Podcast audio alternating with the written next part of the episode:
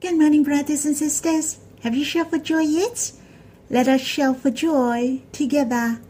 Abba and the Lord really are the Lord will provide. I'm really touched. Since God created man, He has well prepared for man. He prepared the Garden of Eden. God prepared the skin of tunic for the failure of man. God prepared the lamb when Abraham offered Isaac. God prepared a body for the Lord. He came to be our redemption. Can you see God prepare many things in human history? All these is the preparation of love. We have to shout for joy, for we are the center of God's preparation. What He prepared is for our appearance, so that we can return to His bosom of love, to the depth of His heart. Since the beginning of His plan, His love dream is we can be the closest and the nearest with God. God has prepared it all and it's done. Let us shout for joy together. We the darling in his heart. We are his eternal love dream, his perfect match, his darling love in eternity. There is no other love dream. We are God's ultimate plan of love. Brothers and sisters, let us shout for joy. Let us sing a new hymn. It is too new to be published in God's family hymnal the name of the hymn is Surely He is the Lord will provide. The melody is same as the perfect salvation. Let us sing this hymn together. Surely He is the Lord will provide. His provision touches my heart. Abba prepare his son a body, the lamb he prepared for me. The Lord prepared for me a love feast to remember Him for life.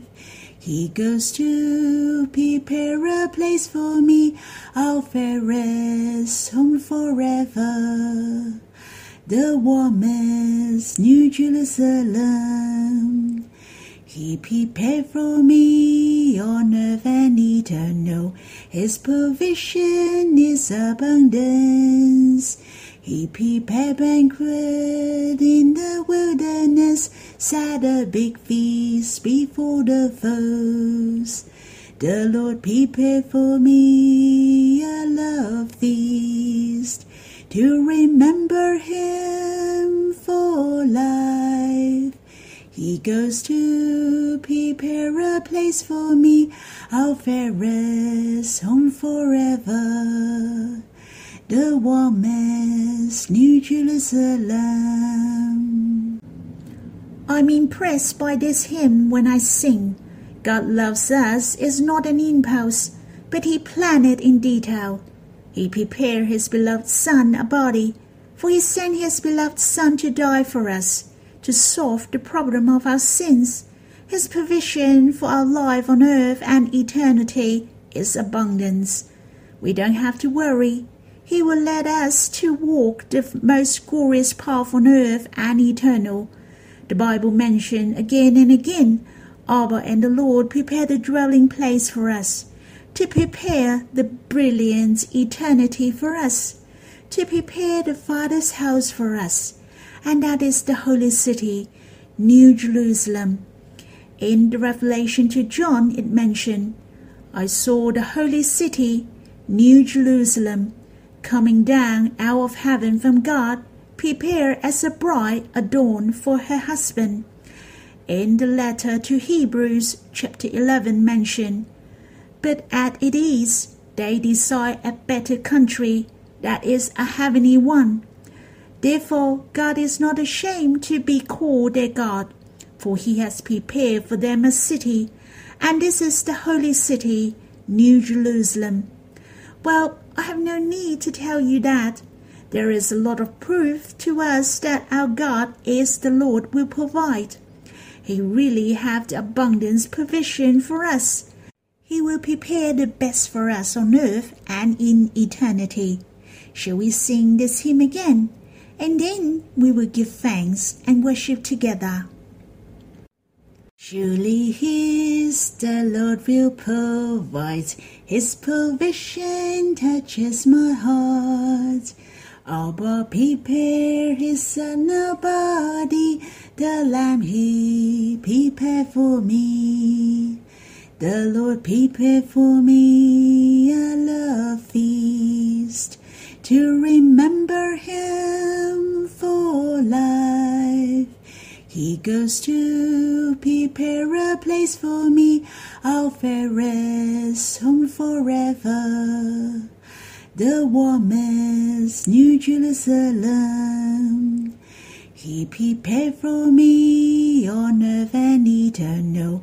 His provision is abundance. He prepared banquet in the wilderness, sat a big feast before the foes. The Lord prepared for me a love feast to remember Him for life. He goes to prepare a place for me, our fairest home forever the warmest New Jerusalem. Lord, how precious that your name is the Lord will provide. You will prepare on your mountain. How precious you prepare the Savior for us. You prepare for us the salvation. Even the Lord became a man for us forever to bring us back to God. Oh Abba, Lord, thank you that you have prepared a heavenly home for us. That is the New Jerusalem. This is the Father's house. This is the most magnificent. It is the thing that our ear have never heard, our heart have never thought. Hallelujah! We are created for the sake of the world of Abba, the Lord and the Holy Spirit. So we being created to be the house of God. O oh Lord, not only you have prepared for us in eternity, even our life on earth. Lord, you also prepared abundance for us on earth. Even you set a banquet for us before the enemies in the wilderness. Lord, this household is really our home forever, our dwelling place forever. It is the sweetest home that overflows with love from the Abba, the Son, the Holy Spirit, and us. Lord, may you bless us. Brothers and sisters, I hope you also enjoy the name of God. The Lord will provide. You can review your life journey on earth. Have you experienced He is the Lord will provide? Today, the hand of God laid on you. He has the deepest personal love to you. You can quiet yourself and draw near the Lord. Let's stop the recording first, and then you can come back to read the Bible together. May the Lord bless you. The verses I'd like to read with you is in the Gospel according to John, chapter 14, verse 1 to 3. There is also the promise of the Lord to us before his crucifixion. It's so precious. It gives us the great hope. There are some brothers and sisters have quoted these few verses and make it into a hymn. How about we read these verses first? Let not your hearts be troubled. Believe in God, believe also in me. In my Father's house are many rooms. If it were not so, would I have told you that I go to prepare a place for you? And if I go and prepare a place for you, I will come again and take you to myself, that where I am, you may be also.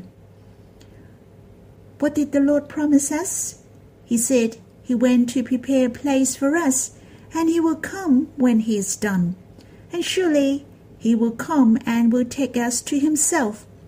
Hence, there are few things in this promise.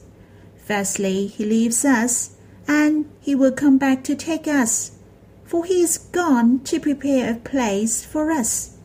The first promise is he will prepare for us, and once he's finished, then he will come again.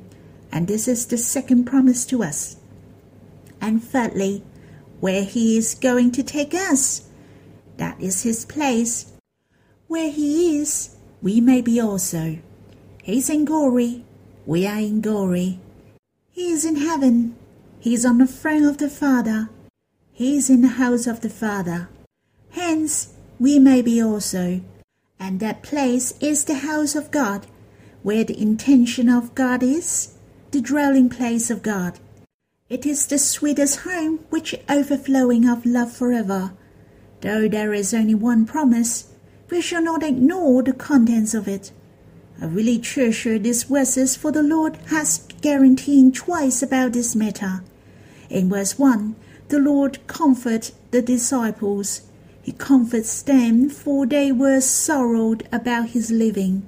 He said, Believe in God, believe also in me. The Lord said, he is same as Abba. He is faithful.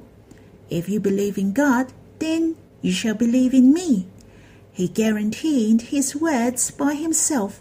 He will come, and he will surely come. On the other hand, if you noticed, he said, In my father's house are many rooms. If it were not so, would I have told you? In fact, it's okay that the sentence, if it were not so, would I have told you to be absent and it will not affect anything? But the Lord promised again. He said, If it were not so, would I have told you? I can say he wants to emphasize there are many rooms in the Father's house. The Lord promised us with his reputation, status, and identity that it is true that he prepared many rooms for us in the Father's house. It's true as you can see from here, the Lord really wants to strengthen our hearts so that we are confident for our future. We will surely gain the Father's house, for He is faithful to us. Promise is only in verbal, but this is also a promise.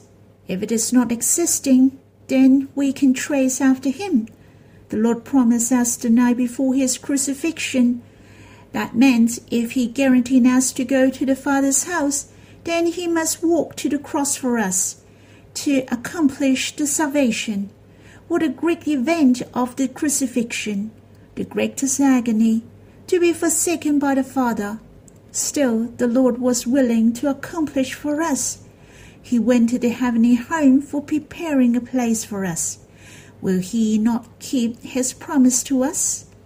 if the most difficult task as the crucifixion of the Lord that he has accomplished for us, would it be more difficult to prepare a place for us in the Father's house? Hence, I can say to you all, He guaranteed that we are blessed by Him. Hallelujah! We will go to the place where the Lord prepared for us one day. It must be full of love, full of His personal love to us. Lastly, I'd like to share what God wants from these few verses. God really wants is a household, and it is the center in eternity. And the Lord came to the earth and nailed it on the cross for us. Is it as simple as that? No, He wants to bring us back to the Father's house. And the Lord said in the Father's house has many rooms. Really, there are many rooms for God wants a household. Those believers shall be together always, to dwell together, for we are the members of the household of God. We are definitely not the neighbors. We are living in the New Jerusalem, the Father's house. On the other hand, have you noticed the Lord emphasized especially in my Father's house, not simply said the heaven or the heavenly home. The Lord said, my Father's house. We can come to the Father's house, for we are related to the Father. We're the children of God. Through the Lord and by faith, we have the status of the children of God, for we are the believers of God, and God gives us the authority to be the children of God. We are eligible and entitled to come to the Father's house, for we are the children of God. If you don't come to the Father's house, where shall we go? We have a part in the Father's house. We shall be very excited and shout for joy. The Lord is preparing a heavenly home. He is preparing our resting place. He is preparing the new city, the new Jerusalem. We will have the family reunion on that day. The love desire of the Lord will come true very soon. Where He is, we may be also. Brothers and sisters, let us strive together. We have a part to build and operate this house. God has prepared us in this life to be the material for building this glorious household. Brothers and sisters should stick together and to be in unity and love each other, to obey the words of God, to love the Lord. We can finish the church very soon to welcome the Lord's coming. May we have the most glorious church to welcome his coming. May the Lord bless us. Shall we pray and worship together? Lord, thank you for you promise us to prepare a place in the Father's house. You will come when it is ready. Thank you for letting us know that we have a part in the heavenly home. We have a part in the Father's house. We have our room. The house belongs to Abba, the Lord, the Holy Spirit, and us. Lord, Thank you for leaving us this promise. The salvation on the cross gives us the assurance that you will come, for you have accomplished the glorious salvation. Lord, let our hearts not to be troubled. Help us to be full faith in you, since you have prepared a home for us in the future. Surely, you will prepare all our needs on earth. You will have the abundance provision for us on earth. You will make us to be the most glorious to return to the Father's house. O Lord, may you bless us so that we can glorify you greatly in the coming days, to build a church after your heart, so that the church of your heart appeared, to welcome of your coming. May the Lord bless us.